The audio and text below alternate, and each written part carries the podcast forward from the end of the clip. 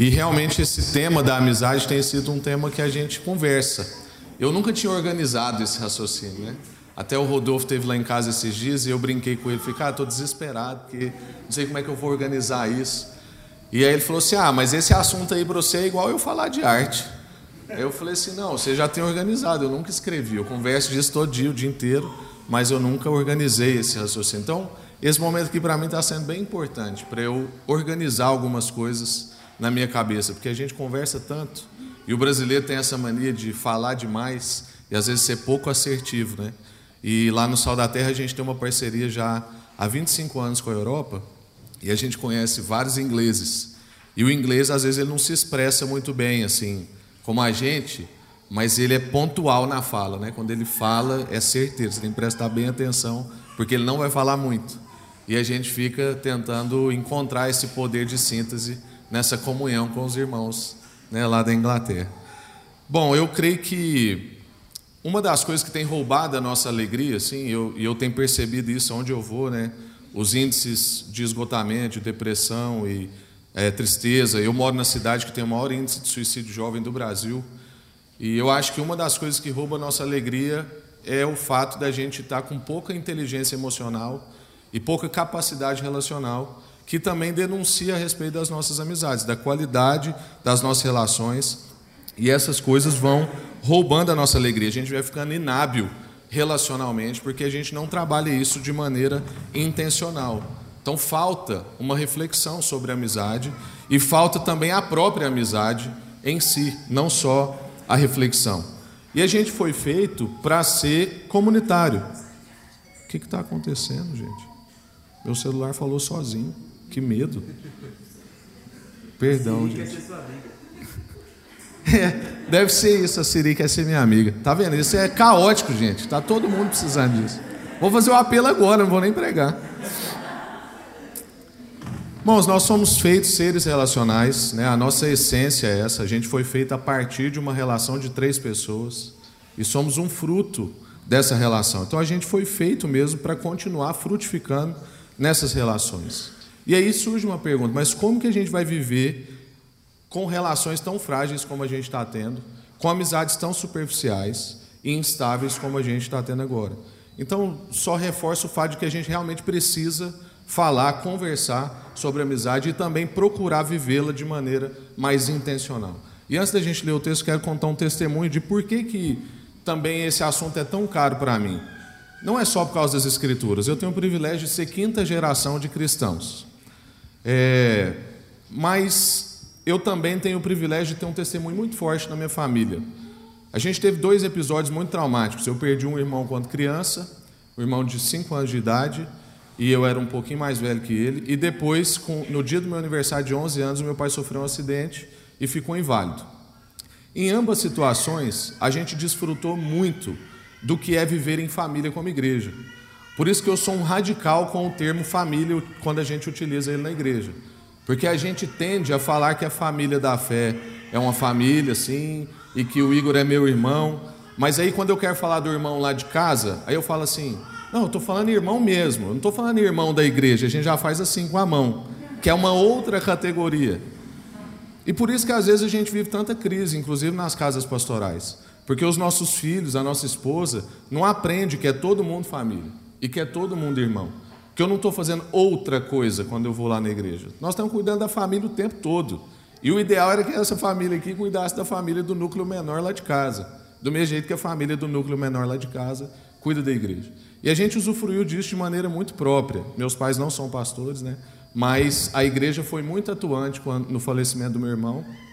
E eu usufruí de várias adoções né, lá na igreja também, assim, principalmente depois no acidente do meu pai. Então eu, eu não, nunca tive falta de pai. Meu pai ficou um, gran, um bom tempo assim, ficou muito em coma, depois ficou muito tempo assim, bem debilitado, cadeira de rodas dois anos e pouco, e um tanto de coisa. E nesse tempo encontrei vários pais, pessoas na igreja que me adotaram. E desfrutei muito de amizade, mas eu vi um testemunho de amizade que me marcou. Como eu era criança e minha mãe mulher, a gente não conseguia colocar meu pai na cadeira de roda para dar banho nele e tal, aquela coisa, tirar da cama, voltar para a cama. E tinham dois amigos do meu pai, que por sinal não eram cristãos, era amigo da trilha de moto. Então eu fico ouvindo as motos aqui e fico morrendo de vontade de descobrir o que, que tem de trilha aí para dentro. É, mas dois amigos do meu pai passavam lá em casa todos os dias às sete da manhã, tirava meu pai da cama e colocava ele na cadeira. Eu e minha mãe dava banho nele e depois eles voltavam meu pai para a cama. Todos os dias, sete horas da manhã. E eu lembro que aquilo me marcou de maneira que um dia eu orei e falei assim: Deus, eu quero ter amigos como os amigos que o meu pai tem. Eu não sei se eu iria na casa de alguém todo dia, sete horas da manhã. Uma vez eu iria, mas todos os dias, durante um ano, eu não iria. Então eu pedi para Deus evangelizar meu coração. Eu era ainda pequenininho e falei: Deus, eu quero ter amigo como meu pai tem, quero ser amigo como esses amigos são. E por isso que esse tema é muito caro para mim e por isso que eu gosto tanto desse tema. Vamos ler aqui. É, depois, também por causa das Escrituras, mas eu tenho esse testemunho muito forte. Filipenses 2, do verso 12 ao verso 30. Talvez você vai ficar assustado, porque nós vamos falar de amizade nesse texto, né? mas você vai entender. Assim, meus amados irmãos, como sempre vocês obedeceram, não apenas na minha presença, porém muito mais agora na minha ausência, ponham em ação a salvação de vocês com temor e tremor pois é Deus quem efetua em vocês tanto querer quanto realizar, de acordo com a boa vontade dele. Façam tudo sem queixas nem discussões, para que venham a se tornar puros e irrepreensíveis, filhos de Deus inculpáveis no meio de uma geração corrompida e depravada, na qual vocês brilham como estrelas no universo, retendo firmemente a palavra da vida. Assim, no dia de Cristo, eu me orgulharei de não ter corrido nem me esforçado inutilmente. Contudo, mesmo que eu esteja sendo derramado como oferta de bebida sobre o serviço que provém da fé que vocês têm, o sacrifício que oferecem a Deus, estou alegre e me regozijo com todos vocês. Estejam vocês também alegres e regozijem-se comigo. Espero no Senhor Jesus enviar-lhes Timóteo brevemente para que eu também me sinta animado quando receber notícias de vocês. Não tenho ninguém que, como ele, tenha interesse sincero pelo bem-estar de vocês, pois todos buscam os seus próprios interesses e não os de Jesus Cristo. Mas vocês sabem que Timóteo foi aprovado, porque serviu comigo no trabalho do Evangelho, como um filho ao lado de seu pai. Portanto, é ele quem espera enviar, tão logo me certifique da minha situação confiando no Senhor que em breve também poderei ir. Contudo, penso que será necessário enviar de volta para Epafrodito, meu irmão, cooperador e companheiro de lutas, mensageiro que vocês enviaram para atender às minhas necessidades. Pois ele tem saudade de todos vocês e está angustiado, porque ficaram sabendo que ele esteve doente. De fato, ficou doente e quase morreu mas Deus teve misericórdia dele, e não somente dele, mas também de mim, para que eu não tivesse tristeza sobre tristeza. Por isso, logo enviarei, logo o enviarei para que quando o virem novamente, fiquem alegres, e eu mesmo e eu tenha menos tristeza. E peço que vocês o recebam no Senhor com grande alegria e honrem homens como esse, porque ele quase morreu por amor à causa de Cristo, arriscando a vida para suprir e a ajuda que vocês não podiam me dar. Amém. Vamos orar. Senhor, muito obrigado por essa manhã. Muito obrigado porque o Senhor já falou conosco no louvor. Muito obrigado porque também é um privilégio a gente poder encontrar uma parte da família que a gente não conhecia e se sentir família. Obrigado mesmo pelos olhares, os abraços, pela hospitalidade. E obrigado por essa palavra, ó Deus, que nos enriquece. A gente sabe que a palavra é viva e eficaz. A gente também sabe que a letra mata, então a gente precisa, ó Deus, da atuação do Espírito Santo. Pai, traduz essa palavra nesse momento. Eu peço para que o Senhor quebrante os corações, peço para que o Senhor ilumine os olhos do entendimento e peço para que o Senhor derrube, ó Deus, fortalezas mentais que às vezes impedem a gente de enxergar o que o Senhor quer nos mostrar. Em nome de Jesus. Amém. Amém. Irmãos, eh, eu não sei se vocês sabem, na semana passada saiu uma matéria falando a respeito de uma epidemia. É, fizeram várias pesquisas e constataram que no meio da juventude, principalmente na geração mais nova, assim, de 25 para baixo, o isolamento já é considerado uma epidemia. E isso talvez justifique a causa da minha cidade ser o maior índice de suicídio jovem do Brasil, porque isso está acontecendo entre os jovens. E lá em Goiânia isso acontece é, na classe média e, e classe alta. Classe média alta e classe alta. Que mostra que ter as coisas não resolve. Né? E as, o que está sendo um problema para as pessoas é que está cada um no seu quarto, cada um no seu mundo, e as pessoas não estão se encontrando. Além disso, tem pesquisas que foram feitas o ano passado que revelam para nós que em Nova York e na Suécia, mais de 50% da população mora sozinho. Então você tem um prédio com 10 andares, igual que eu moro lá, 10 andares, 4 apartamentos por andar, 40 apartamentos. Em 20 deles mora só uma pessoa. Essa é a estatística que foi feita na Suécia e em Nova York. Mais de 50% da população vive sozinha em seus apartamentos e em suas casas. E a gente sabe que a amizade é uma dádiva. Como disse o Hans Burke, o reino de Deus é um reino de amigo. E Jesus nos chama de amigos. Ele diz isso para nós. Né? Ele fala assim: olha, vocês não são mais meus servos, vocês são meus amigos. E isso requer uma atenção da nossa parte. E é importante a gente lembrar, por isso que eu quis ler esse texto, que Paulo, quando ele escreve uma carta, ele não está preocupado, a priori, em escrever um tratado teológico. Ele é uma pessoa que está privado da comunhão, está junto com outros irmãos, amigos, escrevendo para outros amigos que ficaram no lugar. Eu tenho um amigo, inclusive, que a gente pega muito no pé dele para ele escrever, e ele fala assim: Olha, eu não quero escrever muito, não. O que eu quero é escrever uma, uma carta de uma folha que vai ser lida por dois mil anos. Eu queria conseguir fazer igual esse pessoal do Novo Testamento aqui fez. A gente às vezes fala demais, escreve demais. Nada contra, viu? Eu gosto de livros grandes, a gente lê livro grande. Mas isso que ele falou me, me impacta, porque a gente sempre lê a Bíblia tentando procurar só os aspectos da teologia. Mas a gente precisa perceber que o Novo Testamento é uma carta escrita de um amigo para outros amigos, de um membro de uma família para outros membros da família, de um irmão para outros irmãos. Essa carta de Filipenses está sendo escrita em conjunto, escrita em conjunto por irmãos e amigos a outros amigos. Então a gente precisa perceber que essa carta é uma carta encharcada de afeto, de amor, de amizade.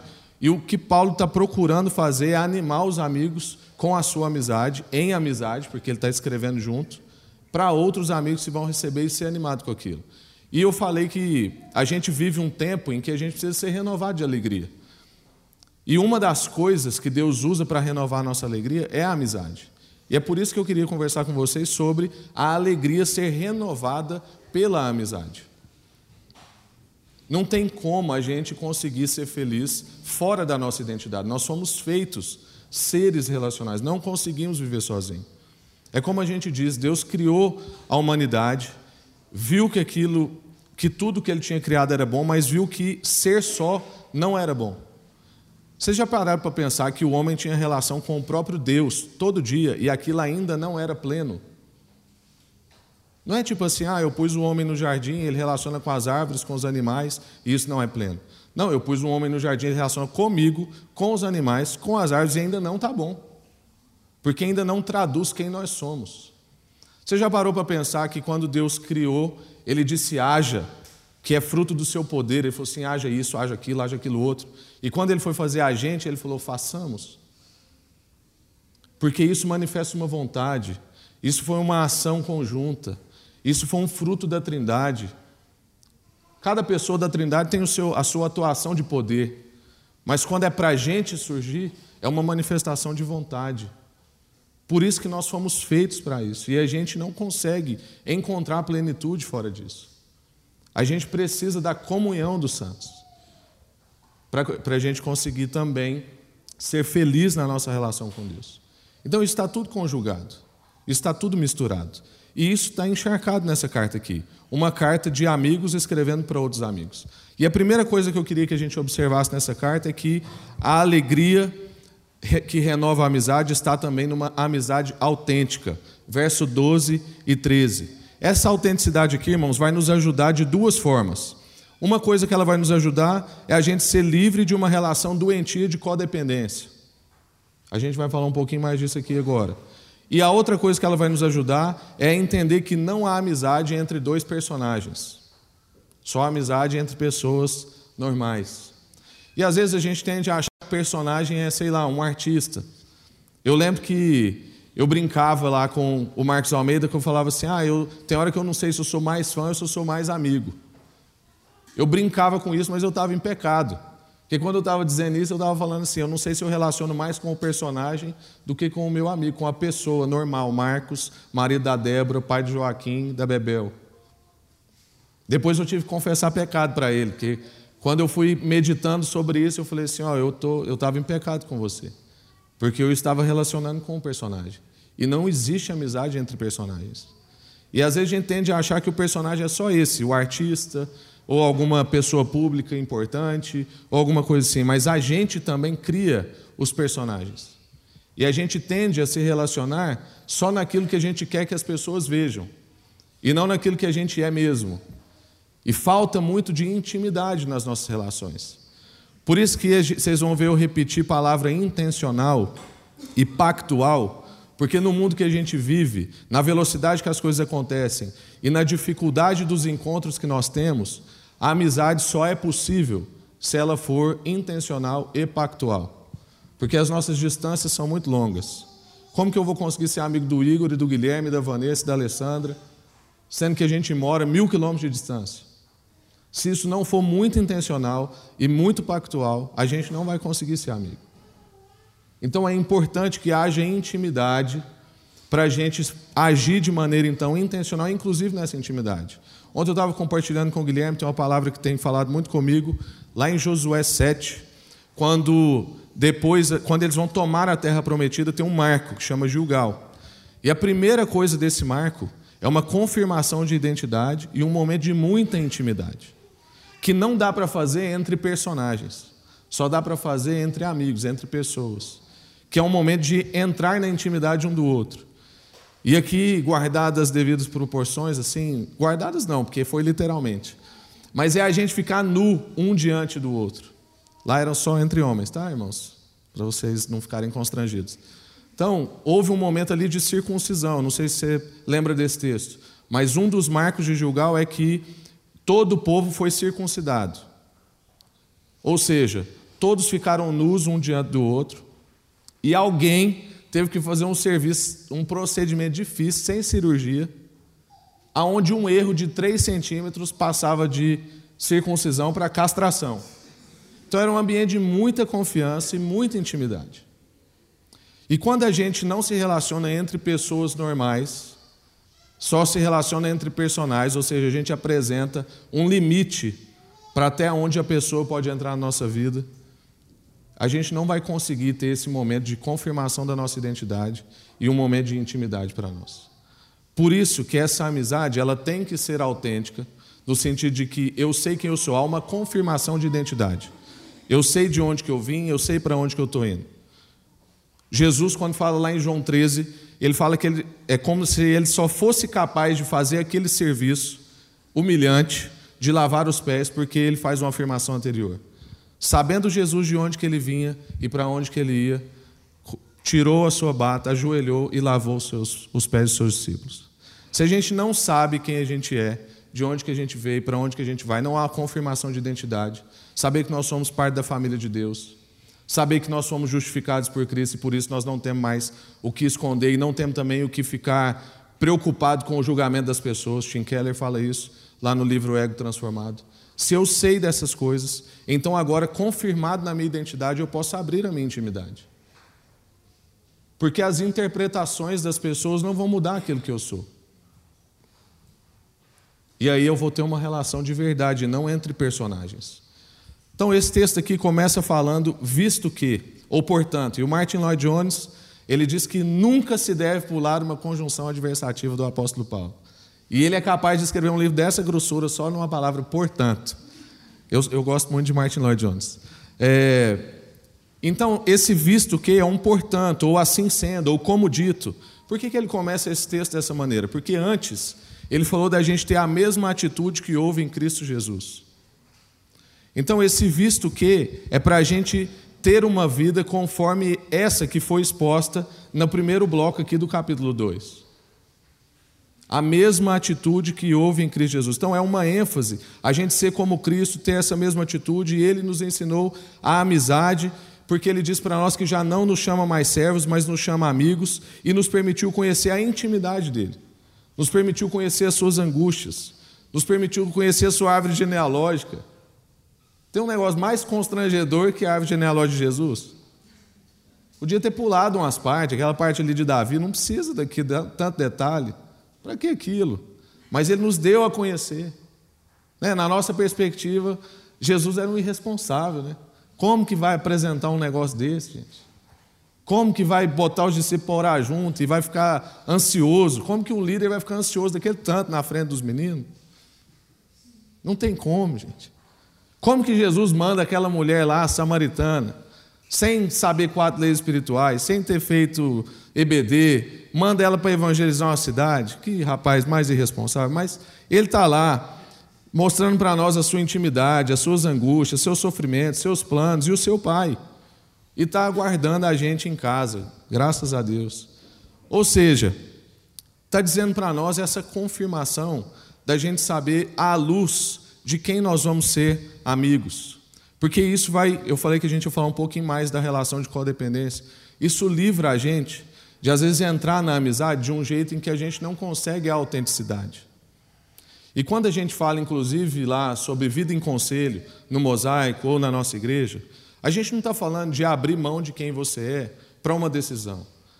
A vida em conselho não seria também a média das opiniões. A vida em conselho é todo mundo trazer aquilo que é a sua parte de identidade e a gente submeter isso a uma ação do Espírito, porque Efésios 4 vai dizer que nós somos um só Espírito e que o Espírito não é espírito de confusão. Então há de trazer ali uma luz para nós e a gente chegar a uma conclusão. Mas aquilo não está abrindo mão de quem a pessoa é. Por isso que ele vai dizer assim: olha, assim sendo, ou seja, tendo a mesma atitude de Cristo, vivendo como Cristo, sabendo quem você é, sabendo de onde você veio e para onde você vai, e a gente veio de Deus e está voltando para Deus, sabendo dessas coisas, então a gente entra nessas relações, sabendo que a gente vai enriquecer a relação de amizade, e não só demandar da relação de amizade. Porque às vezes essa relação de codependência ela, ela é travestida de honra. Ela é travestida de confiança. Não, é porque eu confio demais nas decisões que o Guilherme toma. É porque eu honro demais a vida do Guilherme. Só que eu estou dependente das decisões do Guilherme. Se o Guilherme sair, eu não consigo tomar uma decisão. Eu não consigo viver. Isso não é amizade, porque não tem autenticidade. E ainda é uma relação entre personagens, porque possivelmente eu vou estar lidando com o Guilherme na perspectiva de uma entidade, Guilherme, que eu criei, que não é ele. Um ideal de pessoa nas nossas relações. Então, irmãos, é importante a gente compreender por que, que depois também ele vai falar aí de ponham a sua salvação em ação. Porque ele diz: o visto que, ou assim sendo, ou como dito, ou portanto, é um chamado a gente ser assim na nossa vida. Então, olha, a gente teve esse testemunho de Jesus, Agora coloca a salvação de vocês em ação viva de acordo. Viva de acordo com isso que vocês viram. Obedeça a Deus não somente na hora que você acha que Ele está vendo. Por isso que Paulo fala assim: olha, como vocês me obedeceram na minha presença, muito mais agora na minha ausência. Essa experiência de obedecer quando ninguém está vendo é a, é a ação da nossa salvação. Eu não sei vocês, mas eu, quando fui salvo, fui salvo para ir para o céu e não sabia como é que vivia aqui. Eu brinco lá em casa, são dois fenômenos. Eu fui salvo para ir para o céu. A Iana foi salva para não ir para o inferno. Entendeu? E a Iana era assim, porque a Iana converteu, meu namoro foi um namoro missionário. Então a gente começou assim uma amizade muito profunda. E aí eu falei com ela assim, ó, oh, eu queria muito que você fosse comigo na igreja, não abro mão. E eu era bem, bem assim, igrejeiro mesmo. Tinha culto sexta noite, culto domingo de manhã. Aí culto de adolescentes, seis horas da tarde no domingo, e depois o culto mesmo, geral da igreja, oito horas da noite. E ela ia comigo, loucura, sem crer em nada. Aí, beleza, um dia ela aceitou um apelo. E aí, depois de dois anos que a gente estava namorando, ela falou assim: Meu bem, não quero ir para a igreja mais, não. Eu falei: Como assim? Ela falou assim: Não, esse negócio não está me fazendo bem, não. Eu, não, não estou entendendo. Ela falou assim: ó, quanto mais eu leio a Bíblia, pior eu me sinto. Eu falei: agora você converteu. Aí ela, como assim? Eu estou falando sério. Eu falei: eu também. Ela, não, estou me sentindo mal. Eu falei assim, é isso mesmo. Aí ela, não, mas eu não tinha que se sentir feliz. Eu falei, claro, mas é o seguinte: quanto mais perto da luz a gente chega, mais treva aparece. Então a vida cristã da gente é assim, por isso que a gente nunca está orgulhoso.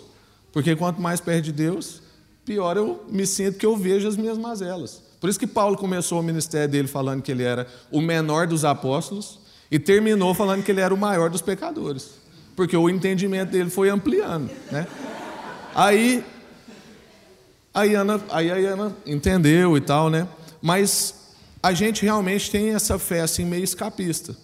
A Ana achava que ela era uma pessoa boa e assim, às vezes em questões morais ela era mesmo, naquilo que se vê, né? Ela gostava de ajudar as pessoas, aquele negócio tal que o senso comum entende. E aí ela achava que só com Deus ela não iria para o inferno, mas tipo assim que Jesus era uma chave para ela entrar num lugar, mas que ela não precisava assim de uma regeneração, uma transformação, era só um acesso. Por isso que Paulo vai falar para a gente que tudo isso que a gente viu na vida de Jesus e ter essa mesma atitude e tudo aquilo que ele ensinou para a gente obedecer, a gente colocar isso em ação na nossa vida. Então é, coloquem em ação a salvação de vocês. E todo mundo aqui já passou por essa situação que Paulo fala, de que a gente obedece na presença, mas depois na ausência a gente vive meio que de qualquer maneira. E a gente deve tomar cuidado com isso na nossa relação de família e na nossa relação de amizade, para a gente não viver uma relação de aparências. De que quando eu estou com o Igor, estou com a Ju, a gente é de um jeito. Aí depois, a hora que eu chego lá no Guilherme, eu já sou de outro jeito. E depois, se eu for ficar na casa de outra pessoa, a gente já é de outro jeito. E a gente solta, às vezes, umas ferpinhas aqui, umas ferpinhas ali, porque a gente vai vivendo uma relação das aparências. Ou então, quando eu estou nessas casas, eu sou de um único jeito, até porque eu sei que eles se conhecem mutuamente.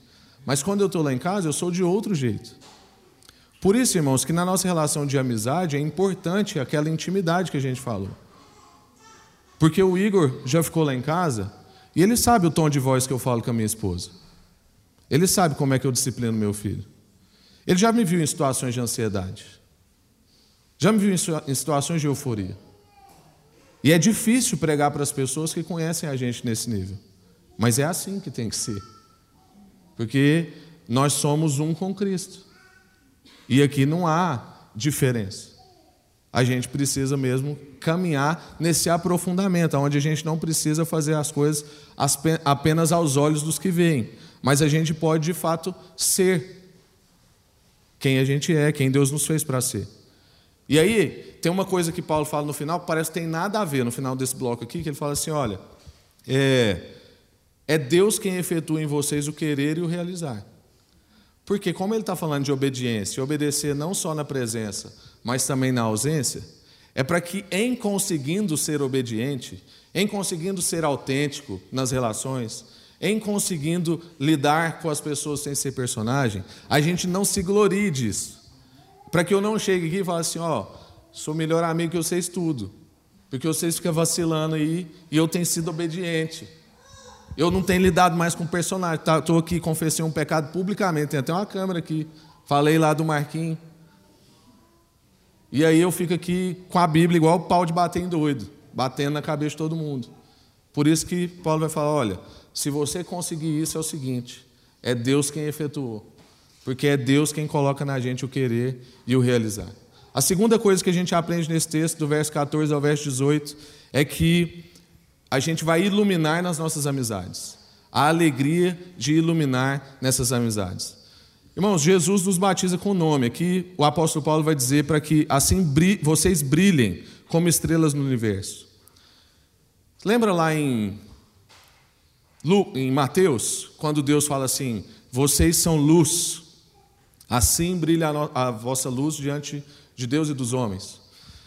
Deus nos batiza com nomes e a gente precisa estar atento aos nomes que Deus nos dá, porque isso também é confirmação de identidade. E muito dos problemas que a gente vive hoje é porque, na minha opinião, nós temos crise de identidade. E Deus usa imagens para traduzir aquilo que nós somos. Como eu faço parte do Ministério Sal da Terra, eu vou usar a imagem da luz para não ficar muito bairrista, né? Porque lá no, no bloco tá as duas coisas. É, mas quando ele nos batiza com essa coisa da luz, que Paulo está dizendo aqui para a gente brilhar, naquela narrativa, ele vai dizer para nós que isso é o que nós somos. E a gente vai perceber naquela afirmação que tem três coisas lá. Um é que a luz tem uma qualidade. Então ele vai dizer assim: ó, vocês são luz e não se pode esconder uma luz. Ou seja, vocês são luz de um tipo que não dá para esconder. A luz que brilha em vocês é a minha luz. Não tem jeito. Não se pode esconder uma cidade situada sobre um monte.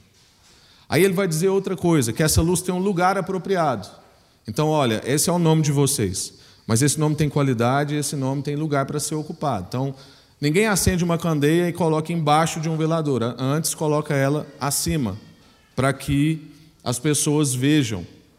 E aí, que é a função, que, é, que ele vai dizer: olha, depois colocou a luz no lugar apropriado, as pessoas vão ver as obras de vocês e dar glória ao Pai que está no céu. No, o fim último da nossa vida é a glória de Deus. Mas o que, que acontece? Por que, que eu quero dizer isso aqui? A gente tem esse nome de batismo que Deus nos deu e a gente vai viver de acordo com esse nome. Esse nome tem uma qualidade, tem um lugar para ser ocupado. Isso livra a gente, às vezes, daquelas crises assim: ah, eu estou no lugar errado, acho que Deus errou com o lugar que eu estou e tal. Não, você está no lugar. Ou então, às vezes, você vai falar assim: ah, eu estou num lugar que a luta lá é injusta. Eu faço parte de uma sala lá na universidade, ou eu estou lá no ambiente de trabalho, onde só eu sou cristão.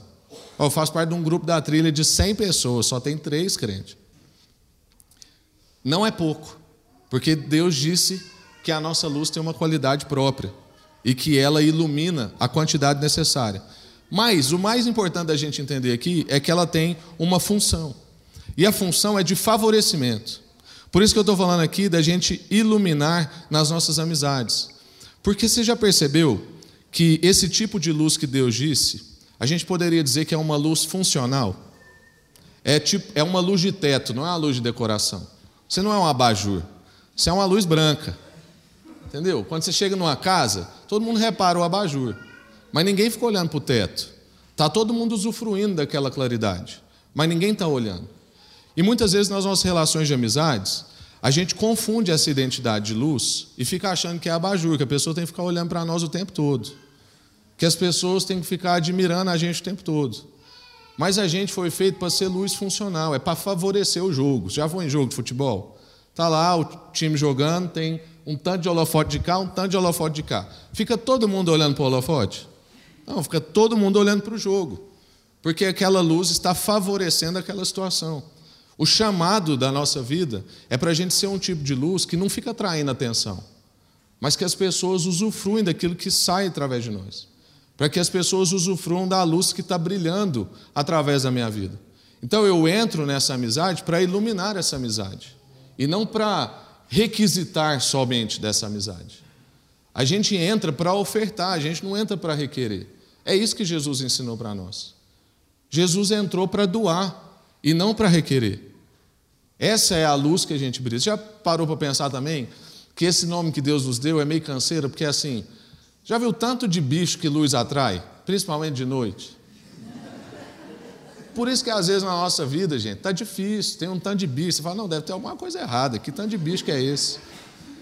Já reparou também o tanto que luz esquenta? Porque é isso mesmo, às vezes as coisas vão ficar quentes. E na nossa amizade, muitas vezes vai ficar quente, o negócio vai ficar nervoso. Mas a gente não é um corpo que tem nervo, de vez em quando fica nervoso, né? É puxar o argumento à última instância. Mas o que eu estou querendo dizer, gente, é que esse chamado para a nossa amizade é um chamado para a gente iluminar as nossas relações, para a gente ofertar e não requisitar. É para a gente não querer que as pessoas fiquem olhando para nós, mas usufruam daquilo que sai de nós. A terceira coisa que a gente vai aprender nesse texto é a alegria da gente ter os mesmos interesses de Cristo na amizade. Do verso 19 ao verso 30, a gente vai ver isso aí. Então, a partir de um coração regenerado, porque também sem um coração regenerado a gente não dá conta, a gente não dá conta de obedecer a Deus, a gente não dá conta de iluminar nas amizades, porque isso é um batismo de Deus na nossa vida, é um nome que Ele nos dá. Ninguém escolhe, fala assim, eu vou ser luz. Deus te coloca esse nome, você é luz. Ele não diz que talvez você será, um, talvez um dia você seja, ou que você já foi. Ele diz que você é no tempo presente. Esse é o batismo de Deus para a nossa vida. E aí é importante, então, a partir desse coração regenerado, nós compreendermos que nessa amizade nós vamos ter os mesmos interesses de Cristo na vida das outras pessoas. Como eu desfruto de ser amigo de Cristo, as pessoas também à minha volta vão desfrutar desse tipo de amizade. E o Timóteo e o Epafrodita era desse tipo de pessoa. Eles entenderam que o que é ser livre de si para poder ser escravo dos outros, que é o que Paulo ensina. Eles compreenderam o que é doar a nossa própria vida. Eles entenderam o padrão de Jesus na amizade. Porque Jesus estabelece um padrão de amizade na nossa vida. O que ele diz para nós? Ninguém tem maior amor do que esse, aquele que dá a vida em favor de seus amigos. E muitas vezes a gente entra numa amizade sem querer o sacrifício. Por isso que eu acho que Paulo está trabalhando essa coisa da gente brilhar da gente compreender que é uma vida conforme essa identidade que Deus nos disse lá em Mateus, da gente ter uma amizade que é conforme a afirmação anterior de tudo que Cristo fez e ele dizer assim: olha, tem vocês a mesma atitude que houve em Cristo Jesus, para que a gente consiga ser esse tipo de amigo, esse tipo de amigo que dá a vida em favor dos outros amigos. Nós somos chamados então a ser esse tipo de amigo que não busca os próprios interesses, mas os interesses de Jesus na amizade. E a quarta e última coisa que a gente vai aprender aqui é a alegria da saudade na amizade. Do verso 25 ao verso 30, a gente percebe isso aí. A saudade ela é um sentimento misto, porque ele é bom e ele é ruim ao mesmo tempo. Quando eu estou lá em Goiânia, eu fico com saudade do Igor, fico com saudade do Guilherme, fico com saudade do Marcos, fico com saudade do Gui de Recife, fico com saudade dos meus amigos de São Paulo. E isso é bom, porque a saudade provoca um encontro. Mas isso é ruim, porque a gente também não gosta de ficar longe. Mas a saudade é, um, é uma dádiva de Deus para a nossa vida. E a gente pode ter alegria em ter saudade na amizade.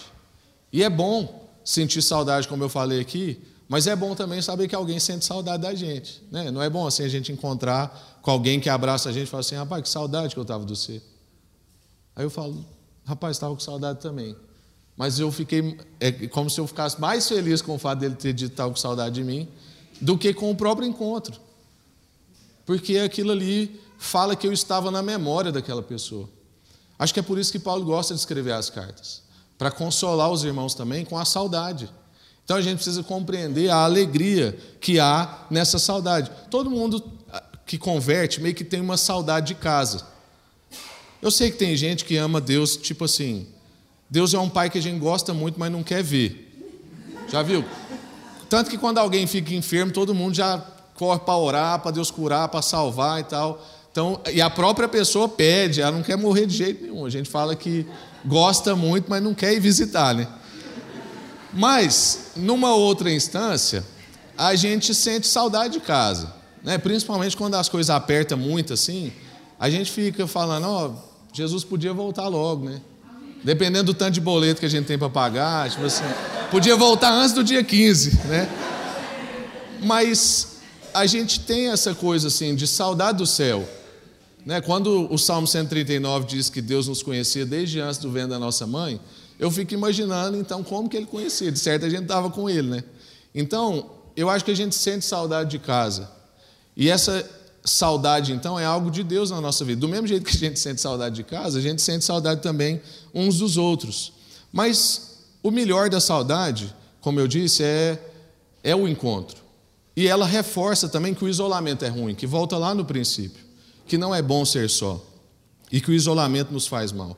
O Provérbios vai dizer que, Provérbios 18, que aquele que opta pelo isolamento peca contra a sensatez. Ou seja, é louco. Aquela pessoa que opta por não viver, uma, não viver nas relações, não abrir a sua intimidade, não querer entrar na intimidade de alguém, essa pessoa é louca.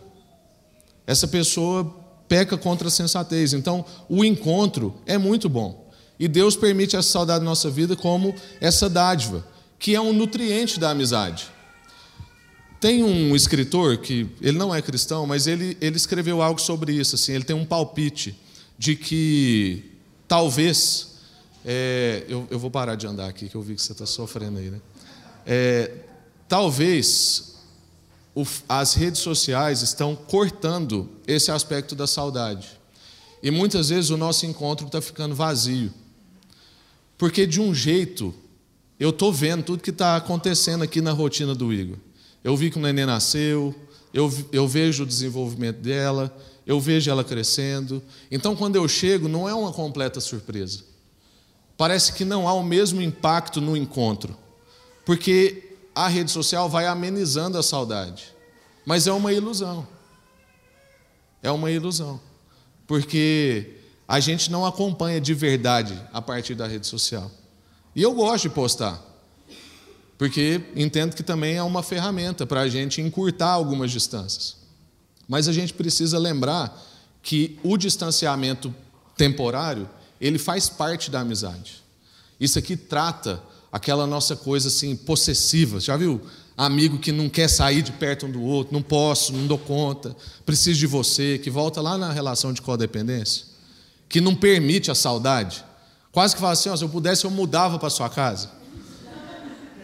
Se você disser isso no sentido de uma prova de amor, beleza, uma coisa assim, né? Quase que romântica da nossa relação de amizade. Mas se você fizer isso em última instância, você está doente. Se você levar isso até o fim, você está doente. Uma coisa é você declarar isso quase que de maneira poética. Mas a gente precisa da saudade, a gente precisa da distância por um tempo. Então, quando a gente está falando aqui de ser amigo, a gente não está falando de ser um grude, não. É igual quando a gente fala do mosaico, né? que a proposta do mosaico é trabalhar essa consciência de uma liderança colegiada. É trabalhar uma consciência de amizade ministerial.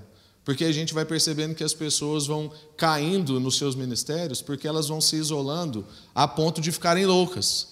É só o cumprimento do que a Bíblia diz. E aí a gente quer fazer isso, mas aí eu falo para o povo, que geralmente sou eu que falo essa frase. Aí as pessoas depois querem todo mundo me mandar o WhatsApp. E todo mundo quer ser meu amigo, de todo lugar do Brasil, né? Aí eu falo assim, gente, quando eu falo isso, eu não quero ser amigo de todo mundo. Não quero. O que a gente quer é que a nossa amizade inspire em vocês a serem amigos como nós somos. Então, a gente não quer grudar todo mundo, ficar todo mundo grudinho e tal, não é isso. A distância faz parte, a saudade faz parte da nossa amizade. É o tempo também da gente compartilhar coisas novas no próximo encontro. É o tempo do desejo do abraço. É o tempo da ansiedade do olhar. É o tempo de querer atualizar, de falar. Então eu, eu quero abraçar o Igor, porque tem X meses que a gente não se abraça. Eu quero olhar os filhos do Igor, porque tem X meses que eu não olho. Eu sinto essa saudade, eu quero me atualizar. Como é que está a sua vida? Como é que está a igreja? Como é que está o irmão tal? Essa, é isso que a saudade produz para nós. E a gente percebe que o que alimenta o Espírito de Jesus, porque ele fala o tempo todo que ele tem outro tipo de comida, né? Mas a gente percebe sempre que o que está alimentando Jesus é o encontro. Muitas vezes, eu não sei se você já parou para pensar isso, mas Deus permite a necessidade na nossa vida para a gente se encontrar. É interessante que lá no evento que eu falei de João 4, do episódio da Samaritana, antes Jesus fala assim: Eu tenho necessidade de passar por Samaria. Que necessidade que é essa? É necessidade de beber água? era necessidade de encontrar, era de encontrar com aquela mulher. Claro que ninguém entendia, mas Jesus entendia. É a necessidade do encontro. Por isso que a saudade é importante, porque aí depois a gente materializa essa essência aqui do encontro, esse alimento. Quando Jesus vira para os discípulos e fala assim: Olha, eu tenho desejado ardentemente essa ceia com vocês, esse último momento com vocês. O que ele ansiava era comer. Vocês acham que Jesus estava doido para mandar a boca num pão? Não, gente, o que ele ansiava, o que ele desejava ardentemente, era o encontro ao redor da mesa, para ensinar os discípulos a continuarem fazendo aquilo, para que eles nunca se esquecessem que aquilo alimenta. O encontro dos santos em nome desse Cristo, por meio do Espírito. Esse encontro é o que alimenta a gente. Por isso que eu fico com dificuldade de entender um desigrejado. Por isso que eu fico com dificuldade de entender, às vezes, alguém que vai na igreja só uma vez por mês, ou nas datas comemorativas. Toda igreja tem, né? A pessoa que aparece só na Páscoa, no Natal e no Réveillon. Aí, se a sua igreja não faz culto de Réveillon, você priva o cara das três comunhões que ele tinha. eu não consigo compreender isso, porque Jesus disse que isso alimenta a gente. Era um desejo ardente do coração dele. Tenho desejado ardentemente esse encontro com vocês. Então, irmãos, é uma alegria a saudade na amizade. Vamos concluir. Só recapitular. A gente então, nessa vida que vai renovar a nossa alegria, ou seja, uma vida de amizade, a gente precisa ser autêntico, a gente precisa iluminar, entender essa vocação nossa, de não ficar requisitando, atraindo, sugando, mas de favorecer, de doar, de ofertar, de entregar, de dar uma relação íntima. A gente ter também os interesses de Cristo, os mesmos interesses de Cristo na amizade, que é tudo isso que a gente acabou de dizer, e também a saudade na amizade. Então, irmãos, invistam em tornar os seus irmãos amigos. Já parou para pensar nisso? Que tem muito irmão que não é amigo? Lá na, em casa mesmo. Nem todo irmão é amigo. Então a amizade é um trabalho na nossa vida. A irmandade foi nos dada. Então há uma unidade do Espírito. Nós somos família de Deus. Então, todo mundo aqui é irmão, chama Deus de Pai, e como a gente brinca, quem chama Deus de Pai não escolhe irmão. É isso aí que você tem. Tá bom? Né? Não dá para ficar abrindo mão fácil, não. Lá no almoço da vovó meu lá de domingo, sempre tem a tia chata, o primo chato. E bobagem minha achar que eu não sou o primo chato de alguém ou o tio chato de alguém. E sempre eu estou lá, e sempre essas pessoas estão lá. E a gente não abre mão do almoço da vovó porque tem uma pessoa que a gente tem uma implicância. Mas às vezes na família da fé a gente tende a querer abrir mão do primo chato, da tia chata, que na verdade não existe, é todo mundo irmão, né? Não tem trem de primo entre crente, não. Né? Deus não é tio de ninguém. Então, só existe irmão. Então a gente precisa trabalhar. A amizade é um trabalho, é um trabalho de intimidade, da gente colocar a nossa intimidade à disposição e também de querer entrar na intimidade de alguém.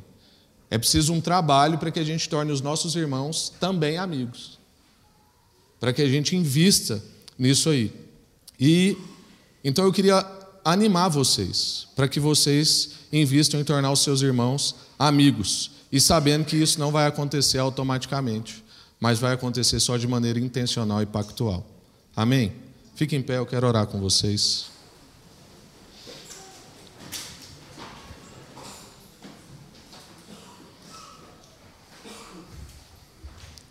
Jesus nos mostrou os passos, irmãos, porque quando ele diz lá para a gente que a gente não é mais servo, mas que a gente é amigo, ele está nos ensinando agora um jeito que se na dinâmica de autoridade que ele tinha, ele escolheu ser amigo, então a gente também tem que copiar esses passos.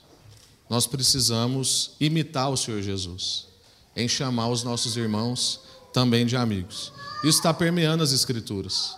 Então, que a gente olhe para as Escrituras com esse olhar, que a gente lembre que isso está lá encharcando as relações, isso está lá demonstrando os afetos. Isso está nas Escrituras e a gente precisa encontrar então isso lá para que a gente revele esse reino que é um reino de amigos. Amém? Amém. Graças a Deus. Senhor, muito obrigado por essa manhã, pela Sua palavra, porque ela é eficiente, apesar de quem fala. Obrigado porque o Espírito Santo, ele trabalha na nossa vida, ó Deus, de maneira que ele convence a gente daquilo que o Senhor quer nos ensinar. Que o Senhor possa é, ter encontrado, ó Deus, corações como terrenos férteis para essa semente. E que em nome de Jesus, o Senhor, ó Deus, livre mesmo a gente daqueles bichos que querem roubar essa semente que é depositada. Que o Senhor livre a gente, ó Deus, da sujeira desse terreno que às vezes impedem essa semente de brotar. Mas que o Senhor vai agora, ó Deus, afastando mesmo aqueles que roubam sementes. E que o Senhor vá agora, ó Deus, limpando o terreno do nosso coração e dando condições para essa semente crescer e frutificar. Para a gente dar-se à amizade, dar-se a ser amigos. Para que a gente possa ser autêntico, iluminar, ter os mesmos interesses de Cristo, ó Deus, e viver a alegria da saudade que vai produzir o encontro.